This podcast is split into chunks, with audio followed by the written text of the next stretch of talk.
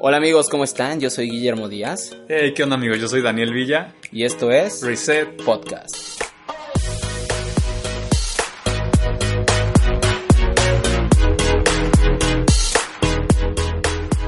Hola chicos, ¿qué tal? Y bienvenidos a otro podcast de Reset. Soy Guillermo Díaz, aquí me acompaña Dani Villa y tenemos a un invitado de verdad honor. Eh, tenemos a Rodolfo Jaramillo que, wow, sabes, le decimos Jarita de cariño, pero es, es un hombre increíble, es pastor, aquí bueno, forma parte del staff de pastores en Amistad de Puebla, ha sido pastor de jóvenes, es consejero, es un hombre que ha escudriñado la palabra junto con su esposa de una forma de verdad increíble. He tenido la oportunidad de llamarlo profesor, maestro y pues bueno, igual vamos a dejar acá un poquito que Dani les hable un poquito de él además y después que Jarita mismo se presente. Sí, como dice Memo, es un honor tener al pastor Jara aquí con nosotros como invitado en este podcast porque él es un pilar en la, en la iglesia de amistad, un pilar de liderazgo y de verdad que es un ejemplo por toda la experiencia, la sabiduría con la que él habla cuando está frente a la iglesia y es un ejemplo de alguien que refleja el carácter de Jesús. Y pues bueno, ah, sin más, pues vamos a dejar que él se presente y bienvenido. Gracias muchachos, ¿cómo están?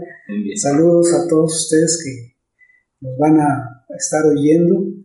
Pues nada, es un privilegio para mí siempre pues, platicar de Dios, ¿no? Más, más que otra cosa, platicar de Dios. Como acaban de decir, mi, mi trayectoria ya tiene un poquito de, de tiempo, de años.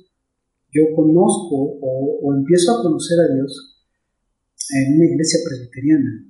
Me invita la que hoy es mi esposa, ella ya asistía, me invita a la iglesia presbiteriana, eh, pues para esto, eh, a los que me ven ahora en este tiempo, no se pueden imaginar cómo fue en aquel entonces. Fue por ahí del año de 1980, entonces imagínense, es el siglo pasado. Es el siglo pasado, ¿no? Entonces, este, yo empiezo a asistir a la iglesia presbiteriana con una una necesidad intrínseca, porque ni siquiera era manifiesta, pero era una, necesidad intrínseca de, Dios. Yo no buscaba a Dios, yo no quería a Dios. Incluso cuando Adriana me invitó, que éramos novios, ella me decía que quería, que si quería conocer a Dios, y yo le decía, mira, yo ya lo conozco. sí, de verdad, yo le decía, yo ya, yo ya lo conozco. Y bueno, ella lo dejó en las manos de Dios y finalmente le dije, ahora pues este, voy, voy un domingo, ¿no? Y a partir de ese domingo yo, yo empecé a, asistir, empecé a, involucrarme en lo que es la iglesia presbiteriana. Y pasaron algunos años, me casé en la iglesia presbiteriana. Este, precisamente el 29 de, este, de este mes de junio cumplimos 34 años de casados y 5 años de novios, entonces casi llevamos 40 años juntos. Entonces, este, pero ha sido, ha sido un caminar muy interesante en cuanto a Dios, ¿no? Digo, mi vida con Adriana tiene, tiene su peso específico, pero caminar con Dios es, es, ha sido muy interesante porque, como les digo, ¿no? yo, nunca, yo nunca lo busqué, así como una necesidad de, de abandono. Pues yo estaba bien según, ¿no? Yo estaba metido en mi vida, en mis drogas, en el alcohol, en, mi vicio principal que fue el básquetbol. Entonces, cuando Adriana me invita, yo no tenía necesidad de Dios, aparentemente. Por eso digo, es una necesidad intrínseca. Entonces, cuando yo empiezo a, involucrarme las cosas de Dios, empiezo a tener un, despertar, un propósito, yo vivía sin propósito, yo no estudiaba, este, yo no trabajaba, entonces este, empiezo a tener un propósito y esto me catapulta y entonces retomo la escuela, este, eh, estudio ya una carrera técnica porque ni siquiera ya me dio tiempo de estudiar una, una carrera, este, soy programador de sistemas, pero en aquel entonces era no había licenciaturas ni ingenierías. en el 80, 81, 82, 83 que terminé de estudiar. Entonces, este, empiezo a trabajar, pero todo esto viene por, por el impulso que Dios empieza a dar, ¿no? por la claridad que empieza a venir a mi mente. Soy de familia pobre y numerosa, dicen, son sus hermanos. Entonces, este, pues la vida, la, la, vida de, de, una familia de esta, de esta naturaleza no te proyecta a ningún lado, ¿no? Por más que los padres tengan muy buenas intenciones en una crianza, nunca te proyectan a nada, ni siquiera a Dios, ni siquiera a esto, ni siquiera este, expectativas de, alcanzar algo. Entonces, empieza, Dios empieza a, tener un papel muy, muy primordial, sin mucha conciencia. No creas que, este, o no crean que fue así como que me desbordé por Dios y una revelación. No, no, no, no, Ha sido, ha sido interesante porque Dios ha ido marcando las pautas en mi vida. Eh, nos casamos Adriana y yo, pero para esto siempre nos ha gustado participar de las cosas de Dios. Y eh, estando en la iglesia presbiteriana, nosotros éramos, estábamos a cargo de los adolescentes, allá se les llama este, intermedios. Aquí se les llama adolescentes, allá son intermedios, pero siempre hemos querido participar en, las cosas de la iglesia. Este, nos casamos, este, empezamos a vivir nuestra vida Tuvimos una hija que se nos muere a los seis meses de edad. Pero todo esto eh, tú, lo, tú lo empiezas a, a, meter en, el, en, la maqueta que Dios ha diseñado, en el contexto, en el contexto que Dios ha diseñado, y encuentra los propósitos. Yo pude experimentar, muchachos, ese versículo que dice, y la paz de Dios que sobrepasa todo entendimiento, guardará nuestros corazones y nuestros pensamientos en Cristo Jesús el día que yo enterré a mi hija. Yo experimenté ese versículo, bueno, ese, ese párrafo de la Biblia, yo ahí lo experimenté. Él guardó nuestros pensamientos y nuestros corazones en Cristo Jesús.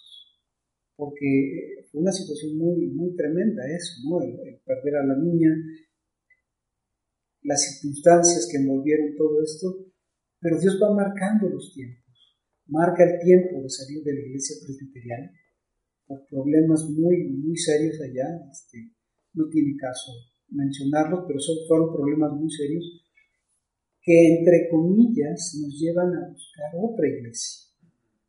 Y fuimos a buscar en, la iglesia este, bautista, en la iglesia metodista, pero no sentíamos aquello que Dios estaba poniendo en nuestros corazones en el 94, 1994, este, por ahí nos invita, invitan a Adriana a una, a una reunión, aquí ya en, las instalaciones de la hacienda.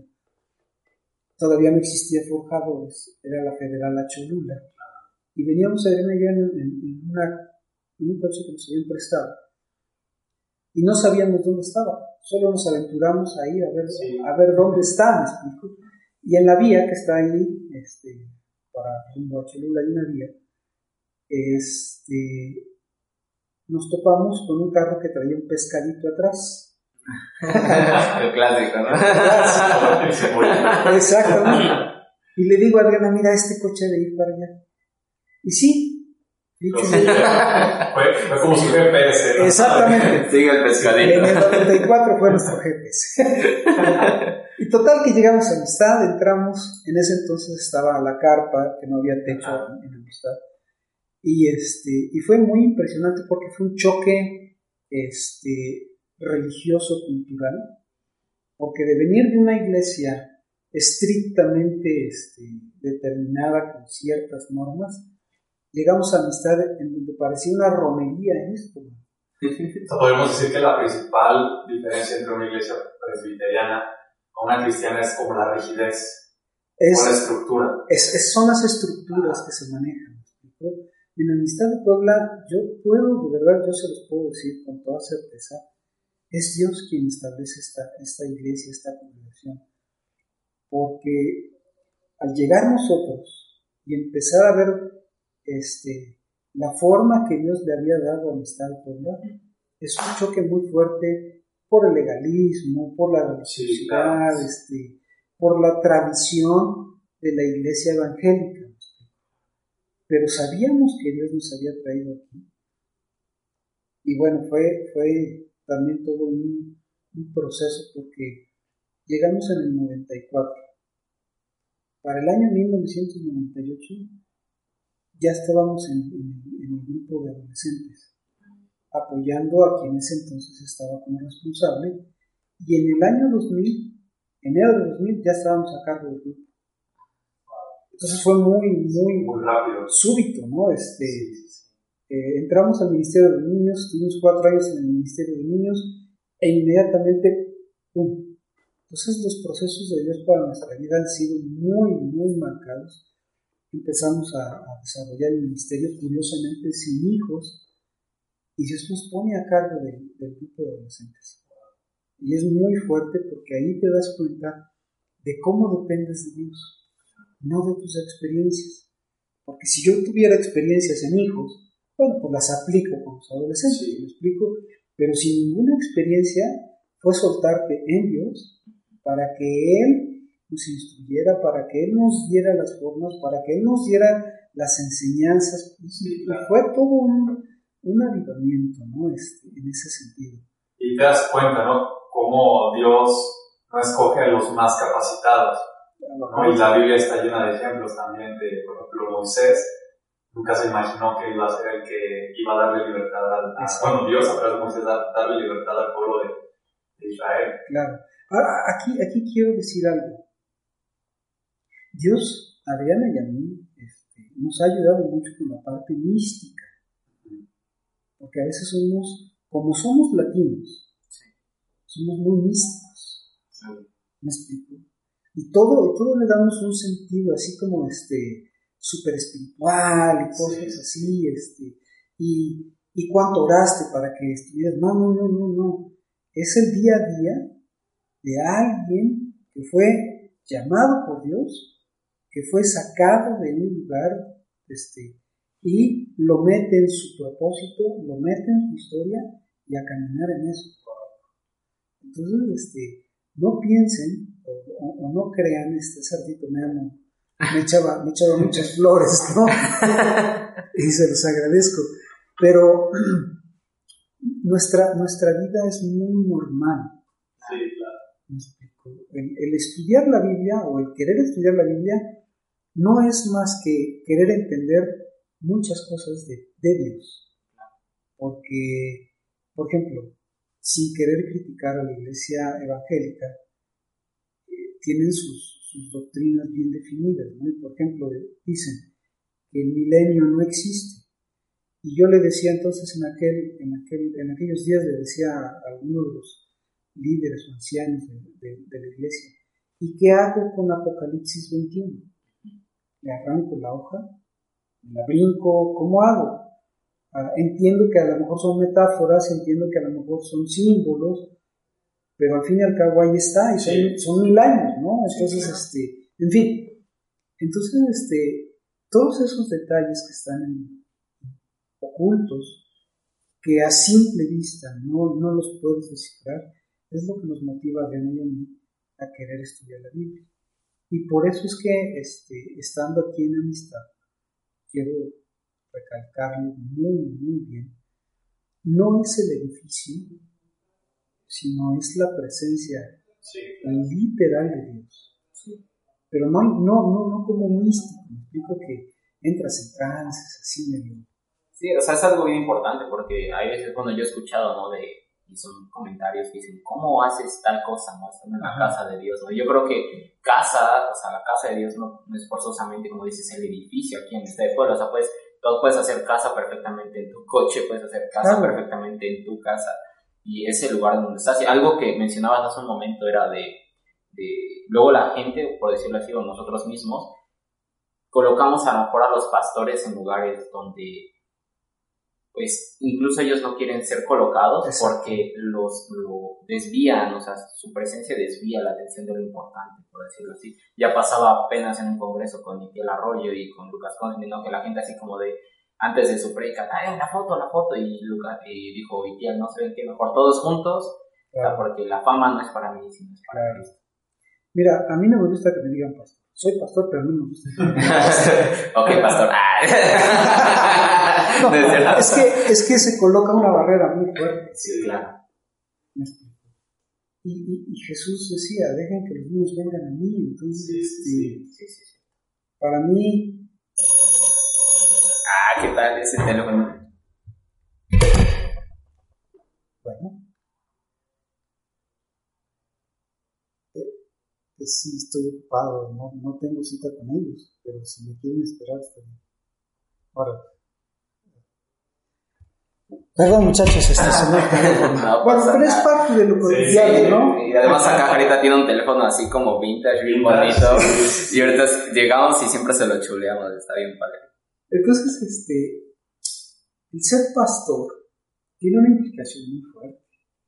Cuando yo leo los profetas menores y por ahí te encuentras con un, con un este, Oseas, con un este, eh, con, con, todos esos este, profetas que lidiaron mucho con la religiosidad y con, con el choque religioso de, de, esa época, a mí, a mí me hace tener un poquito de respeto.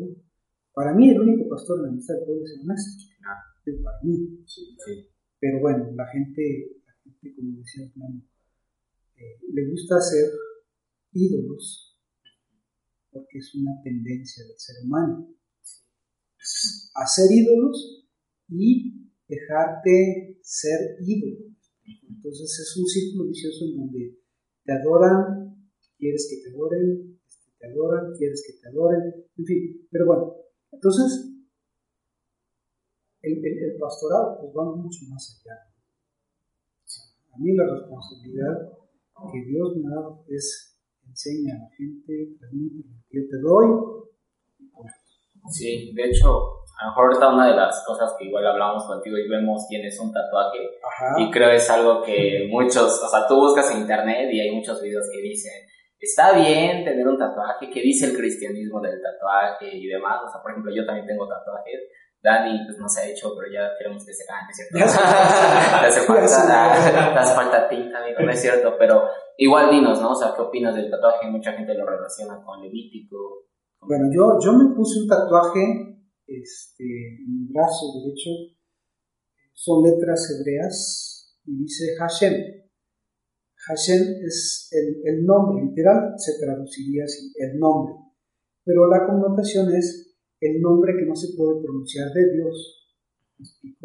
Los judíos, como no pueden pronunciar el, nombre de Dios, ellos dicen el nombre. O Hashem. Entonces, yo quise traer algo de Dios en mi, visible en mi, cuerpo. Entonces, ahora, yo sé que muchos dicen esa parte, ¿no? no te tatúes, en Deuteronomio dice que no te tatúes pero bueno, ahí hay un contexto, como lo veíamos hace rato, ¿no? El, contexto, el pueblo de Israel viene saliendo de Egipto y en Egipto se tatuaban para adorar a los, a los muertos. Entonces, la enseñanza que, que, Dios le da a Moisés es este, no se tatúen por cuestión de los muertos. Ese es el contexto. Obviamente que muchos se agarran de ahí para decir no te tatúes, pero más que nada es una convicción. Si tú no estás convencido de lo que vas a hacer, Pablo dice... Si ya estás dudando. Exactamente. Entonces, este, yo estoy convencido de, por qué lo hice y, este, y obviamente este, a lo mejor para muchos otros pastores se escandaliza que yo tenga un tatuaje. Pero digo, al final este, es una marca, ¿no? Es, es, es, como yo diría, las mujeres se tatúan todos los días. Las que se maquillan se tatúan todos los días. Hay unas que se tatúan las cejas. Exactamente. Entonces, este, ahí, ahí, entra un poquito la cultura, ¿no? Este, en fin, hay mucho Pero yo, yo me tatué por eso, ¿no? Este, quise traer algo de Dios visible, el nombre que no se puede pronunciar, y por eso yo. O sea, digamos que si un joven, por ejemplo, ¿no? Porque nuestro público es joven que quiera tatuarse, tú, digamos, bajo ¿qué consejo te darías que hiciera? Mira, cuando estaban adolescentes empezó a estar de moda el piercing. Ah, muy de moda, ¿no? Y llegaban varios chamacos así, cara, ¿y si me pongo un piercing? Y yo decía, mira, yo no tengo problema que te pongas un piercing. Si te lo vas a poner, tienes que ser el número uno en tu casa, el número uno en la escuela y el número uno en la congregación.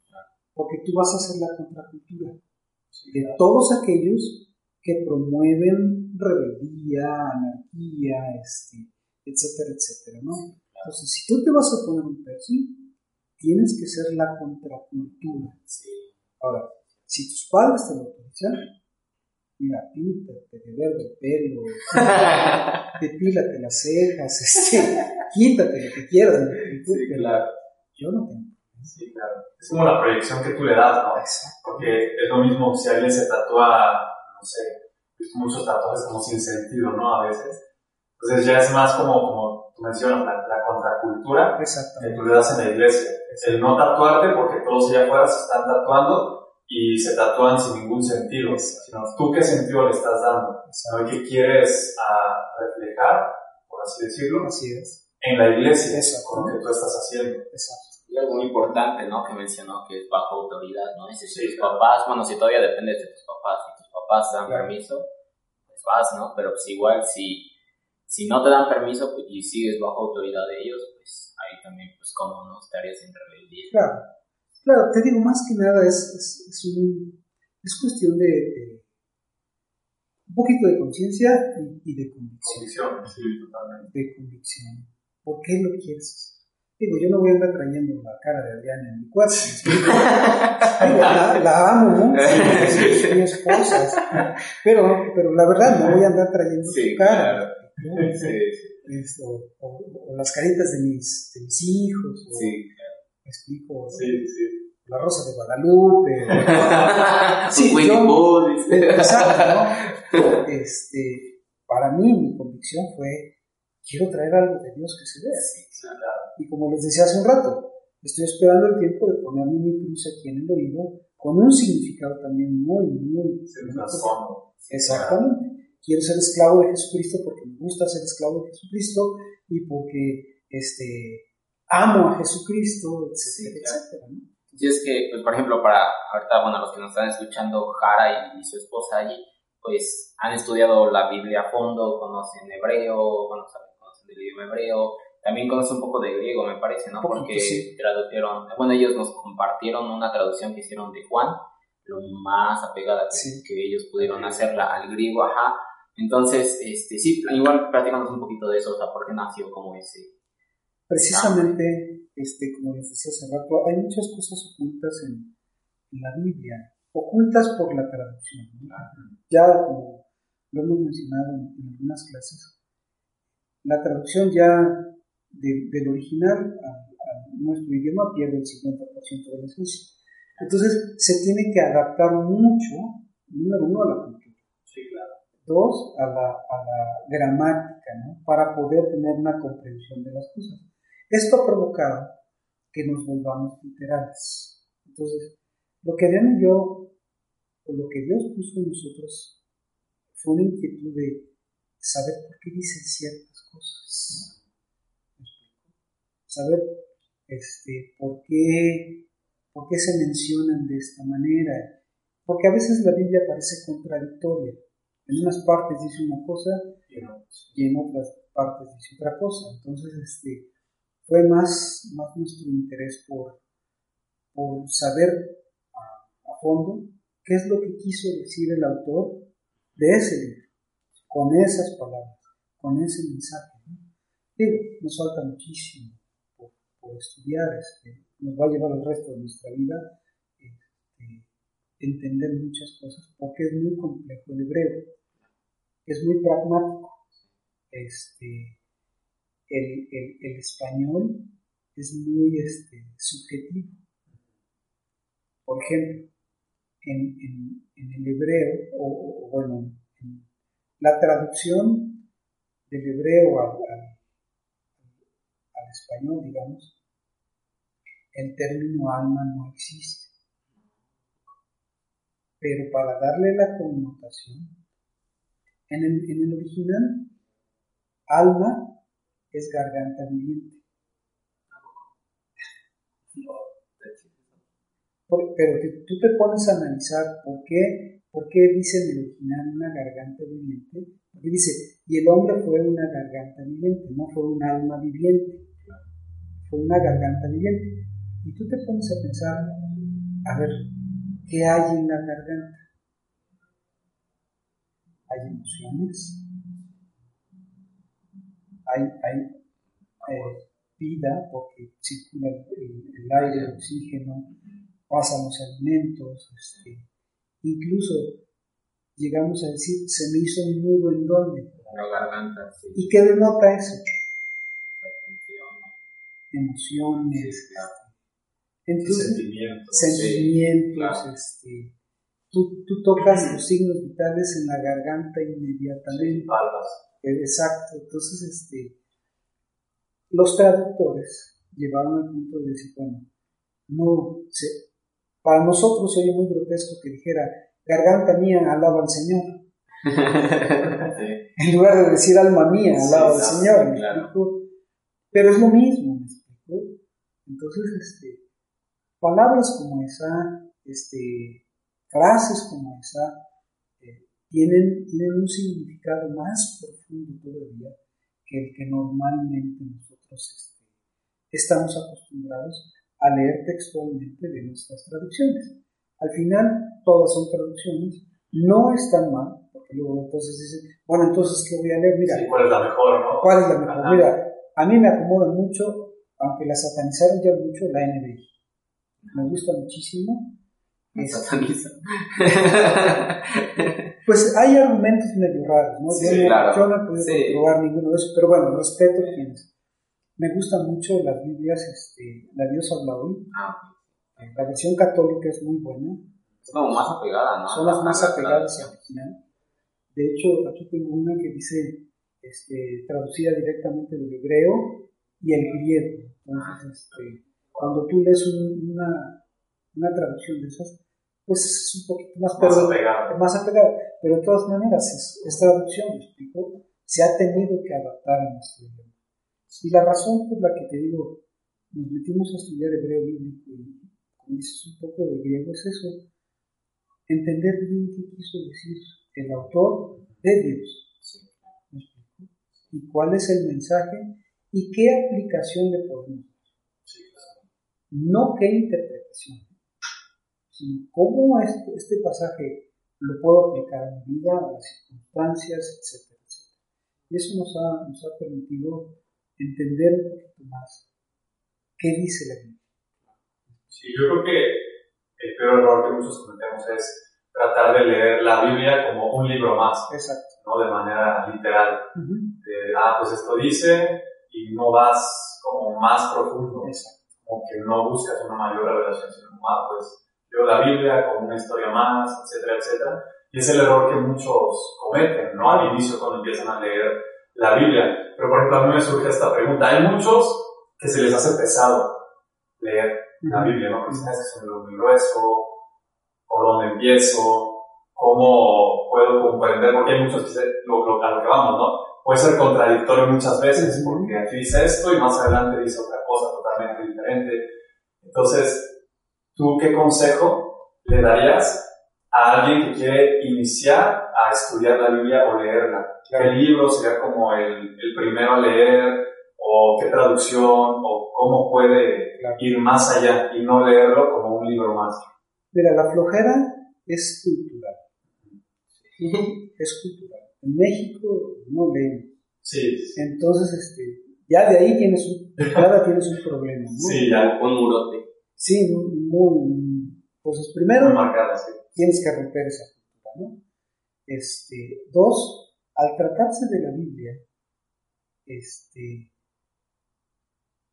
tiene que ser un deseo por leer Genuino. genuino. Ahora, eso no puede salir del ser humano así como así, sino esto tú se lo tienes que pedir a Dios. Dame hambre por leer tu libro. Ahora, esto, esto suena místico, pero no es místico. Porque cuando tú hablas con Dios, este, es un hecho que crees que existe. Y al creer que existe, sabes que te va a responder. Entonces, Si tú le dices a Dios, ayúdame porque no quiero leer tu Biblia, me da flojera, me da sueño, me duermo. Con sinceridad, todo. Eres, eres honesto con Él, ¿no? Entonces, de verdad, de verdad, yo te lo digo, por experiencia propia, Él, él te va a dar el deseo porque lo conozcas. No tanto porque la leas, porque en la Biblia está reflejado el carácter de Dios. Entonces, para poder conocer a Dios, necesitas leer para poder entender por qué Dios es como es. No tanto por qué hace lo que hace, sino por qué es como es. A veces no entendemos. Muchos dicen, bueno, si existe Dios, este, ¿por qué hay tanta hambre? Si existe Dios, ¿por qué se muere la gente? Este, bueno, estamos, estamos en, un, en, un, ecosistema que, que, tiene estas características, ¿no? Este, la gente se reproduce, nace y muere, o sea, es normal, la muerte es normal, pero a veces pensamos que Dios es el genio de la lámpara de Aladino, que nos va a proveer todo lo que yo quiera y me va a proteger siempre. De todo. Sí. De todo. Sí, a veces creemos que caminar en Dios es como mi vida se va a arreglar, ya no voy a tener problemas, eh, voy a tener todo el dinero del mundo. Y cuando te topas con la realidad que es diferente, porque Dios no promete una vida libre de problemas, no, sino más bien, parece que en el mundo tendréis aflicción. Claro. ¿no? Ahora, si yo, si yo analizo la vida de Jesús, y con todo respeto, era bien pobre.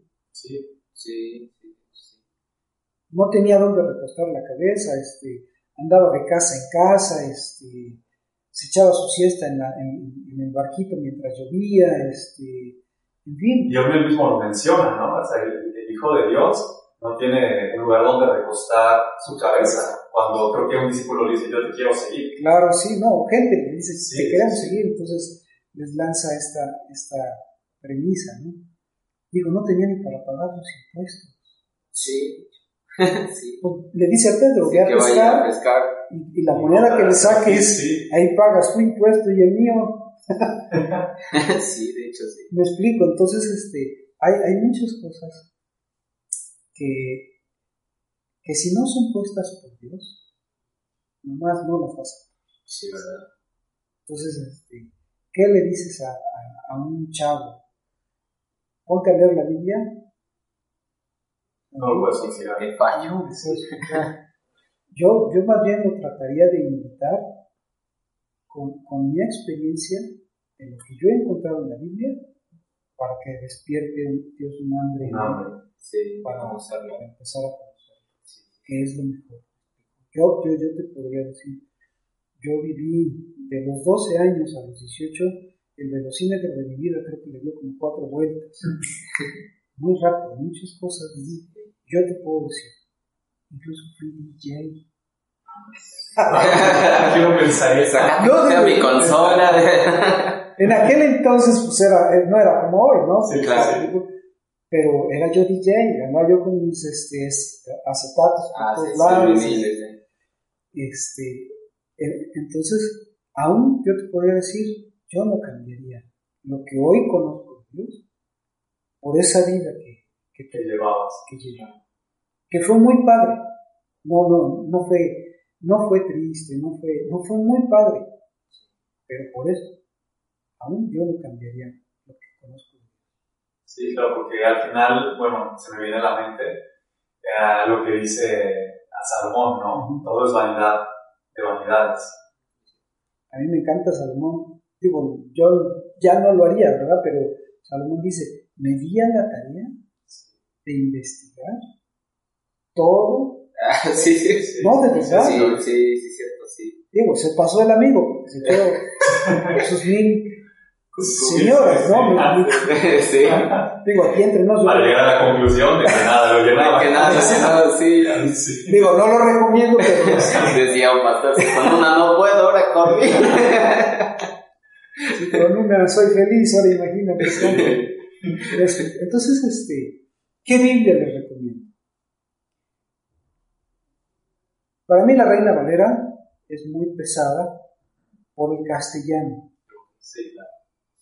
Por las terminaciones, este, fuisteis y visteis y anduvisteis. Y Nosotros. es, otro, es. otra cultura. Sí, claro. Entonces, este, muchos, muchos veneran, literalmente veneran la Reina Valera. Entonces, este, pero bueno, yo recomendaría más algo actual, ¿no? Eh, la nueva versión internacional, este, Dios habla hoy, la nueva versión, la nueva traducción viviente, exactamente. Incluso hay una Reina Valera, yo tengo la Reina Valera a- actualizada, la 2015, Ah, bueno, sí. ya es más, este, Más en- digerible. más en español, ¿no? Sí. Entonces, este, yo esa Biblia recomiendo. ¿Me explico? ¿Y por qué libro recomiendas que empiecen a leer, por ejemplo, Mateo? Los evangelios, Los evangelios. o los profetas, ah, o el Pentateuco. Es que mira, aquí también interviene mucho la personalidad. Por ejemplo, a mí me gusta, me, me encantan lo que es este libro de Samuel de Reyes. Son, para mí son así como apasionantes. Este, haz de cuenta que te avientas una, una slits Y la sigues así bien chida, ¿no? Porque este, cuando llegas a Reyes, entiendes por qué el reino se divide en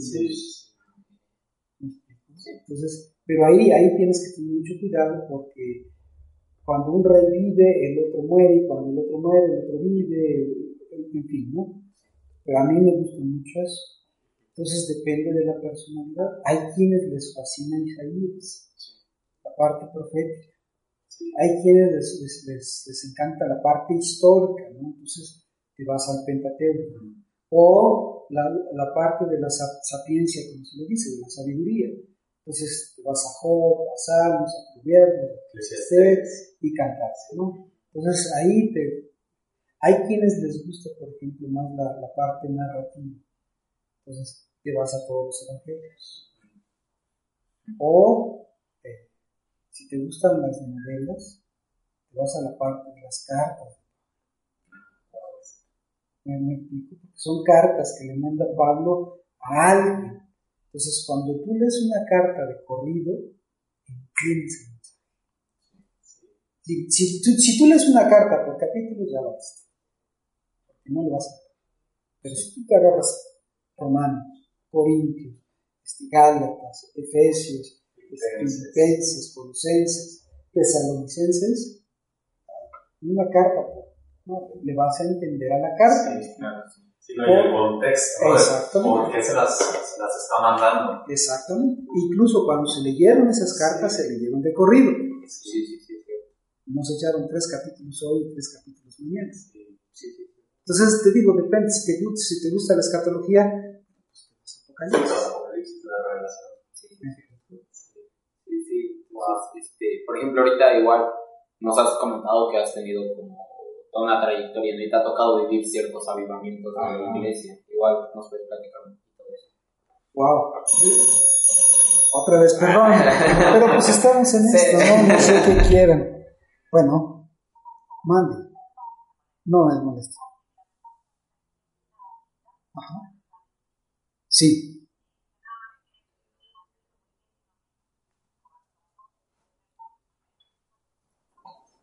Sí. Sí. No, total. No, dos, tres días, pero me los deja en ese costo, pues mi amigo.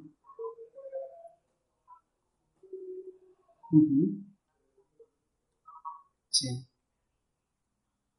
Sí, no, no, no, son los tres días. ¿Esa es en su día nada más?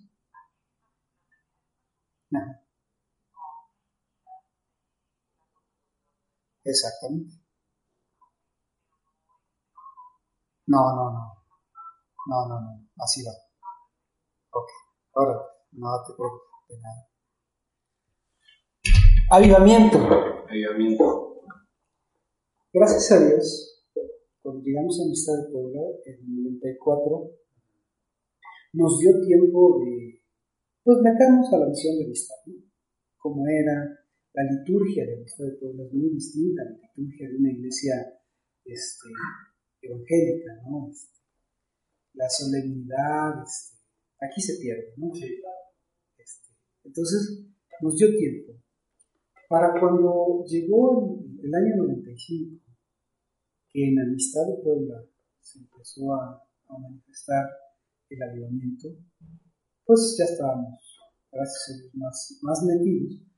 Y para nosotros fue increíble experimentar la libertad que el Espíritu Santo te puede traer, más allá de las manifestaciones, más allá de que te caes y te revuelcas y que la risa y que la temblorina y que este, más allá de eso, este, porque muchas veces eh, o mucha gente se quedó en las manifestaciones, no en el efecto del avivamiento.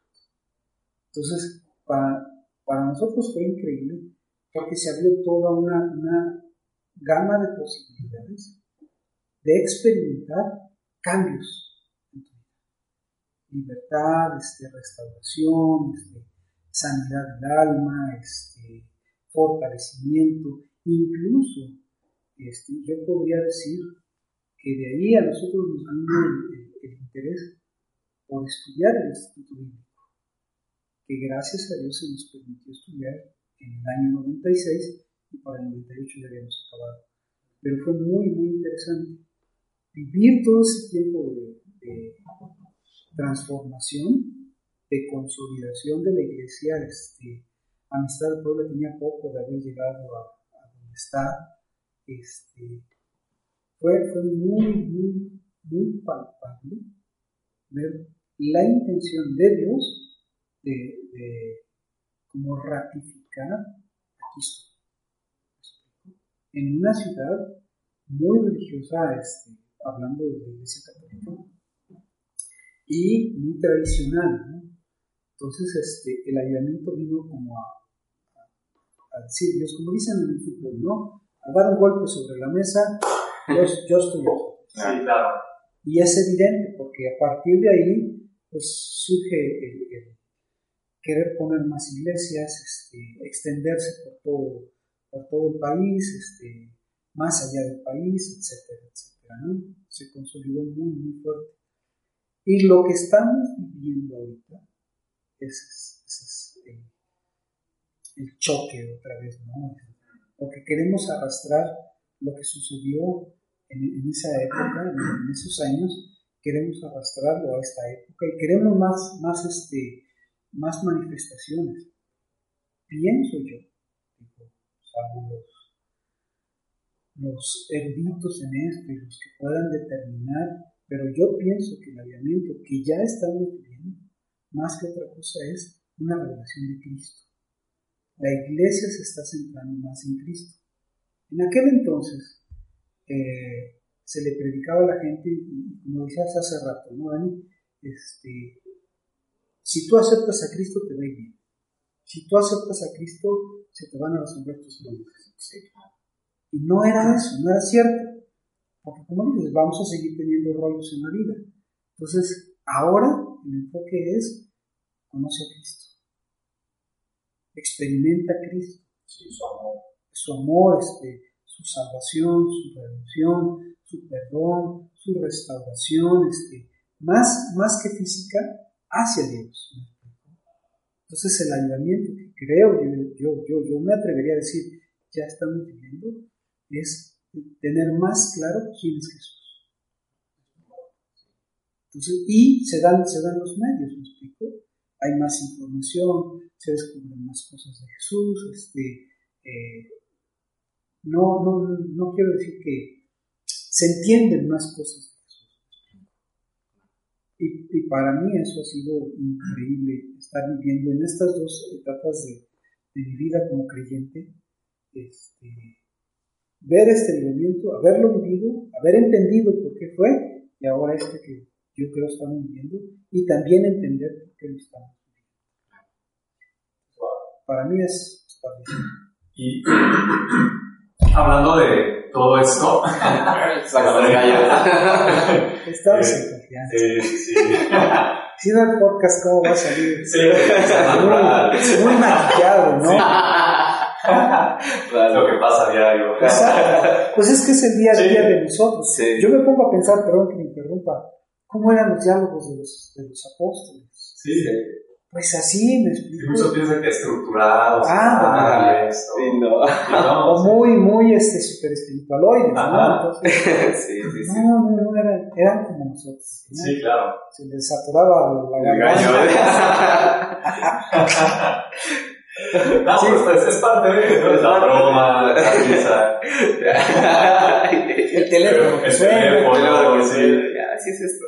Pero, bueno, retomando la pregunta, todo esto que nos mencionas han sido como transiciones, ¿no? O sea, cómo va el, el mover ah, con el paso del tiempo de la iglesia. Sí, Y por toda la experiencia que tienes, yo creo que te han tocado vivir muchísimos movimientos, no hablando dentro de la iglesia, sino afuera. ¿no? Por ejemplo, los movimientos ah, hippies Sí. en aquel entonces, y cómo van pasando, pues, muchísimas ah, cambios culturales, sí, por así decirlo, y hoy en día estamos viviendo algo muy fuerte. ¿no? Que es el, comunidad LGTB. Ujú. LGTBI, ya, ya ni sé cómo es, ¿no? Que cambian el nombre cada rato. Y mi pregunta es, yo creo que en cada época va siendo diferente, Claro. ¿no? Cómo tú le predicas allá afuera a los jóvenes, a las personas, Claro. qué enfoque, pero siempre transmitiendo a Jesús. Claro. Pero hoy en día creo que estamos presentándonos ante una barrera cultural un poquito más grande. Porque ahora si nosotros decimos es que yo estoy en, en contra de, o sea, no te odio, no estoy enojado contra ti, pero yo no, no concuerdo con lo que tú me estás diciendo, ¿no? De, de tu orgullo LGTB o el aborto, etcétera, etcétera. Y si tú así les dices eso, ahora tú eres el malo de la historia. Por supuesto. ¿no? Entonces, ¿cómo enfrentarnos o, o- o tú qué, qué piensas acerca de esto, ¿no? O sea, la iglesia, ¿qué es lo que se está enfrentando hoy? Mira, aquí, aquí necesitamos tener mucho, mucho, mucha madurez para, para hacer lo que te voy a decir que está en la Biblia. O sea, ni, ni siquiera es, es un rollo mío, ¿no? Sí, sí, sí. Por ejemplo, tú dices, este, enfrentamos culturalmente ya cosas muy fuertes, ¿sí? Eh, el, el lesbianismo, el homosexualismo, los matrimonios del mismo sexo, etcétera, etcétera. Y la iglesia representa todo lo contrario, ¿me explico? Entonces es muy fuerte porque la iglesia a veces se convierte en juez. No tiene que ser juez. La iglesia tiene que ser lugar en donde se conoce a Dios. Y llegue quien llegue. ¿Me explico? Como llegue. Sí, exacto. Aquí, ¿cómo le haces? Yo solo veo cómo le hacía Cristo. Para mí es muy fuerte que Cristo refirió el infierno únicamente para los religiosos. Para los pecadores estaba la opción del perdón. Sí, la gracia. Entonces, ¿cómo le hizo Jesús? Pues se metía a comer con los impuestos, los, los bebedores. las prostitutas. Yo no sé cómo le, le hizo, yo me quiero imaginar el temple que él tenía, el, Sí, el carácter. el carácter, la definición de hacia dónde iba, ¿no? Y lo que hacía era enseñar. Solo decía, solo decía así van las cosas, pa, pa, pa, y cualquier enseñanza que daba, ¿no? Sí, Este, las, las semillas, este, en fin, en fin, podemos sacar todas las enseñanzas, pero, pero nunca decía, este, como, como que daba la enseñanza, y digo, me quiero imaginar, no, no, no sé, sí, daba la enseñanza y a ver, el que, que la quiera agarrar, que la agarre, sí, claro. Pero nunca criticó a, digo, incluso a Pedro, ¿no? Digo, si nosotros nos ponemos a entender un poquito la cultura del pescador, son mal hablados, son este, lujuriosos, son, imagínate, ¿no? Sí, muchas cosas. ¿me explico? Y al Pedro lo trajo de ahí, al Mateo era un, un este, ¿cómo lo dirías hoy? un corrupto, un corrupto, ¿no? Sí, Y sin embargo, dijo, ven, no, no, no, ven. Entonces. ¿Cómo, ¿Cómo entrarle con toda esta gente por eso te digo, se requiere de mucho carácter y personalidad. No, no que te vayas a, sus lugares, pero de alguna manera tienes que convivir con ellos, para que ellos puedan ver qué hay de Dios en ti.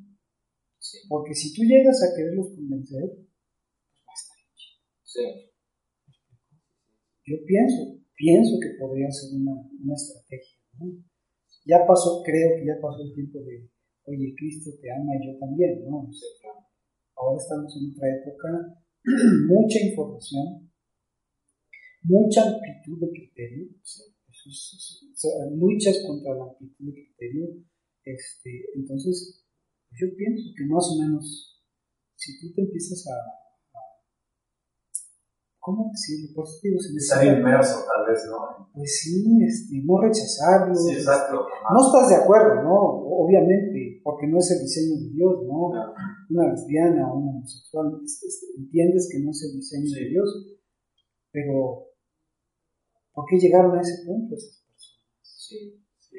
Yo, yo me pongo a imaginar, perdón, que debió haber sido emocional algo tan fuerte que los llevó a renunciar a su origen. Sí, a su y, y, luego es curioso, ¿no? Porque, por ejemplo, yo tengo amigos que, que, que son gays o, homosexuales, lesbianas, y muchos de ellos me dicen, sí, es que yo así nací, ¿no? Y te dicen que desde niño sentía de eso, pero pues sí te lleva a pensar, ¿no? Como dices, bueno, en ese tiempo que, que así de niño algo había pasado, ¿no? Porque... O, o fue una transmisión este, genética, no, no fisiológica, pero sí una transmisión genética de, de manera de pensar.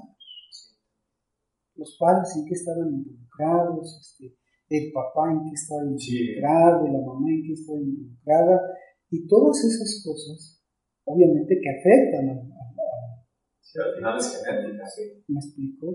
Por ejemplo, somos, somos afectados por el ambiente social, el ambiente social cuando naces.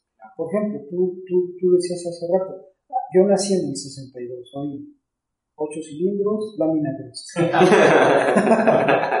Está bueno. La época donde nos gusta. Ah, ahí tengo.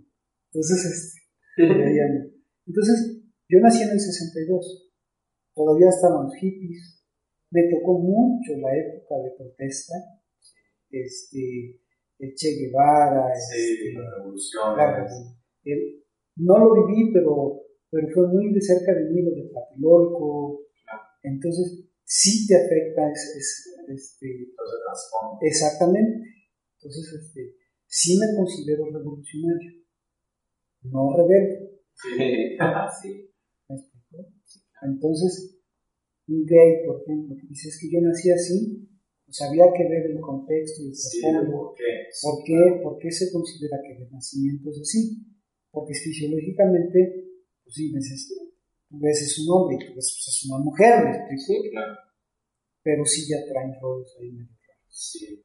Y ahorita que estabas hablando de todo eso, se me venía a la, a la mente una, una frase que escuché de Pastor Andrés Speaker y creo que va muy acorde, ¿no? Porque tú mencionabas, pues sé como Jesús, Jesús eh, se mezclaba entre todos sin importar lo que los fariseos o los maestros de la ley de aquí entonces decían, ¿no? Y Andrés Speaker en una de, sus, sus, predicaciones que veía en internet mencionaba esto, ¿no? Si solamente tienes amigos cristianos, entonces has perdido tu influencia en este mundo. Y creo que va muy de acuerdo. A veces como cristianos queremos nada más estar pues entre puros cristianos, no, no es que no me quiero contaminar o si me junto con ellos, yo creo que ahí también entran tus convicciones. Si tú sabes que estás firme en, en Dios, no tienes por qué caer en lo que las personas allá afuera te están diciendo, sino más bien tu ser influencia en ellos. Mira, al final, al final, por diseño, siempre hay una necesidad de Dios. Porque aún las personas que se declaran homosexuales o piensan en Dios. Sí, claro. Si no, si no, no querrían hacer una iglesia para gays. Si no, no buscarían en Dios este, casarse. O casarse, o ser aceptados, o Dios, Entonces, hay una necesidad de Dios. Sí, claro. Y, y nosotros, en el muy buen sentido de la palabra, por gracia, porque su Espíritu está en nosotros, tenemos cómo suplir esa necesidad. Entonces, este, pues sí, si estás aquí en la cumbre, pues está padre. Sí, sí, sí. Padre porque, pues sí, no te, no te ves expuesto a nada, no te ves evidenciado a nada, este, en fin, ¿no? Sí, sí, sí. Yo digo, Pablo, ¿cómo se relacionó con todos los este, gentiles con los que se tuvo que relacionar? Este, en fin, por eso te digo, pierde lo místico cuando el día a día se convierte en, en el propósito que Dios ha determinado. Hay quienes este, digo, yo a esta edad de vida no me iría a meter un antro, ¿verdad? Este, ya no me llama la atención. DJ, tal, tal. Sí, pero bueno, este, si tienen el carácter, tienen la convicción y la madurez para, para establecer, mira, es que ese es un problema. Nos, la iglesia ha determinado qué es bueno y qué es malo. Y eso es un problema. Porque lo único que determina qué está bien y qué está mal pues es Dios. Sí, no. Sí, lo has escuchado, ¿no? Este, el pastor que decía, en la Biblia hay 10 mandamientos, pero el hombre ha hecho más de mil, ¿no? Un millón de mandamientos. Exactamente. Y además, por ejemplo, cambiando un poquito de tema, en el original no son mandamientos, en el original son juramentos. Entonces, Dios, Dios te está diciendo, porque yo soy tu Dios. Digo, para, para transliterarlo y que nosotros tengamos una comprensión, diría, yo te juro que no vas a faltar. Te juro, porque yo soy tu Dios. Sí, sí, sí, sí. Ahí rompo tu, pues tu teoría que, que tenías, ¿no? porque yo soy tu Dios. Vas a honrar a tu padre y a tu madre. Cambia todo el contexto, ¿no? Solamente con una traducción. Eh, como una traducción. Entonces, ahí ves a, a los cristianistas esforzándose por cumplir los diez mandamientos. Está en chino. Sí, cuando en realidad es como al revés, ¿no? Porque lo conoces, es que tú te comportas de esa forma. Y por, y por decreto de él, ¿no? Sí, claro. Yo haré un nuevo pacto. Y pondré mis leyes en tu corazón. Y ta, ta, ta. Entonces, este, pues ya. Sí, me explico. Entonces, pero cuando esto emana de ti, de una manera natural, la gente. Y, ajá, bueno, pues entonces Jesús decía, pues ahí te va.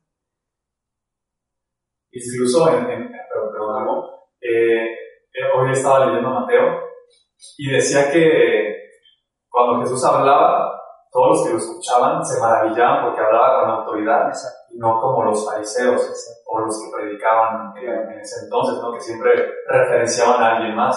Jesús siempre hablaba.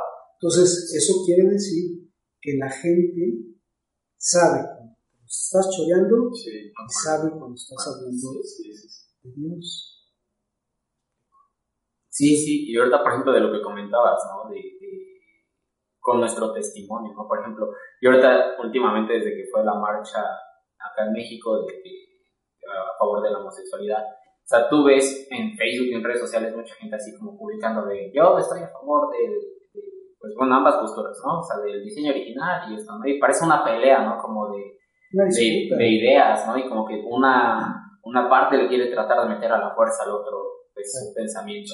Y yo creo que es muy importante ahorita lo que dices, que es, o sea, mejor que nuestro propio testimonio sea el que haga los cambios, y no tanto como andar haciendo publicaciones en redes sociales andar queriendo meter ideas. Pues es que Jesús, si estuviera en esta época, su, su blog, ¿qué diría? Es interesante pensar eso, ¿no? Sí, claro.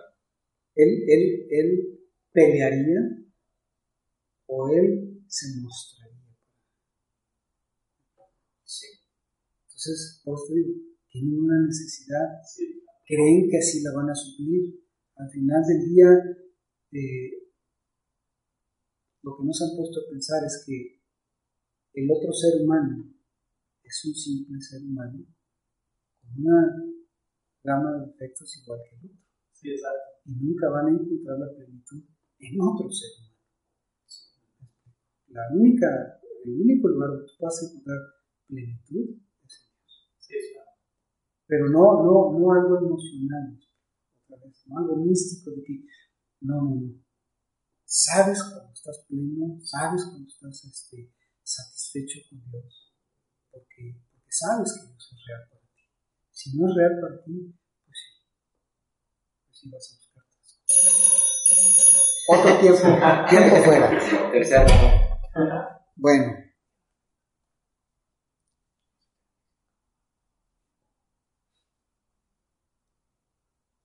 No, ya mañana no.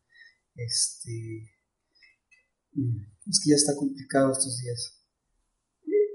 Entonces, este. Que te dejen sus datos y yo me comunico con ellos, por favor. Gracias.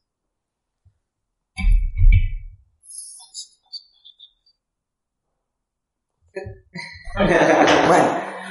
Pues ya, ya yo creo que terminábamos con eso, Carisa. De verdad, eh, te agradecemos el No, tiempo que nos has, nos has prestado, igual por compartirnos de tu caminar, de toda tu experiencia, de todos esos temas, que al, al momento nos edifican, ¿sabes? Y, y sentimos que son como dudas que no solamente nosotros podemos llegar a tener, sino muchas personas que nos están escuchando, ¿no? Y también nos das una perspectiva nueva, ¿no? Por ejemplo, ahorita lo que nos comentabas de, de los diez juramentos, de, incluso de los tatuajes, o sea, que, que muchos a lo mejor ya tenemos como esa idea porque ya nos las has compartido personas como tú, pero igual hay gente que pues vive a lo mejor en condenación como de, pues es que si me hago un tatuaje está bien, no está mal, o incluso grandes cosas que ha hecho Dios como pues el avivamiento, ¿no? Y Claro. que nos revelas, incluso tú puedes ver ahorita, ¿no? Que hay un Sí. avivamiento, o sea, que estamos viviendo un avivamiento y hay veces que esperamos que un avivamiento sea como tipo de muy físico y Mm. queremos, si no vemos a la iglesia, Manifestaciones. ajá, exacto, si no vemos manifestaciones del Espíritu Santo, o sea, decimos no hay avivamiento, ¿no? Y es completamente diferente. Pues este, te agradecemos mucho el tiempo. No Sí, pues wow, amigos, yo estoy realmente muy edificado. Yo creo que Memo Sí. también porque siempre es, es bueno, ¿no? Eh, escuchar sabiduría de alguien mayor. Gracias. No. Es joven, Ya, ya, ya. ya. No manches, ya Bueno, no, cómo no, eres. no. ya no va a querer volver a venir. No, no, no, Callado, te sentido. entiendes. En buen sentido, ¿no? Ah, está bien, te entiendo, hijo. No, No, siempre, siempre, siempre es edificante, Gracias. ¿no? Poder sentarte a, a debatir tal vez algunas dudas que a nosotros como jóvenes en, en estos días de nuestra generación nos surge, ¿no? Como Claro. decían el tema de tatuajes, el tema de eh, la comunidad LGBT, los movimientos que se están ah, manifestando hoy, muchísimas cosas. ¿Cómo fue tu caminar? ¿Cómo fue tu transformación? Y ver que tú también eh, en aquel entonces pasaste por los mismos problemas, como drogas, alcohol, este, fiestas, etcétera, etcétera, etcétera, que muchos hoy en día viven y vivimos. Y que Dios te sacó de, de ese lugar con un propósito, ¿no? Y hablabas mucho acerca de lo, de- del misticismo, Sí. todas esas cosas, entonces, wow, creo que ha sido una hora llena de, de edificación, Sí, de sabiduría y pues bueno amigos, espero que para todos los que lo, lo- lo estén escuchando sea igual. Y de verdad ah, pues ya tenemos consejos. Si tú estás empezando a leer la Biblia de qué, qué es lo, lo más conveniente, ¿no? O sea, tener intimidad con Dios primero y que Él avive el hambre, no que tú lo forces. Exacto. Porque creo que nuestras fuerzas nada vamos a poder lograr No, siempre eh, pidiendo a Dios que Él sea, eh, que nos dé esa hambre por conocerle más. Sí, pues yo creo que con eso terminamos. Les agradecemos mucho. Eh, pues nos vemos en otro capítulo. Yo soy Guillermo Díaz Yo soy Daniel Villa. y aquí tenemos a Gracias. Bueno, pues que Dios los bendiga. Cualquier cosa, aquí estamos. Perfecto. Lo que puede. Gracias, Pues bueno amigos, nos vemos. Adiós.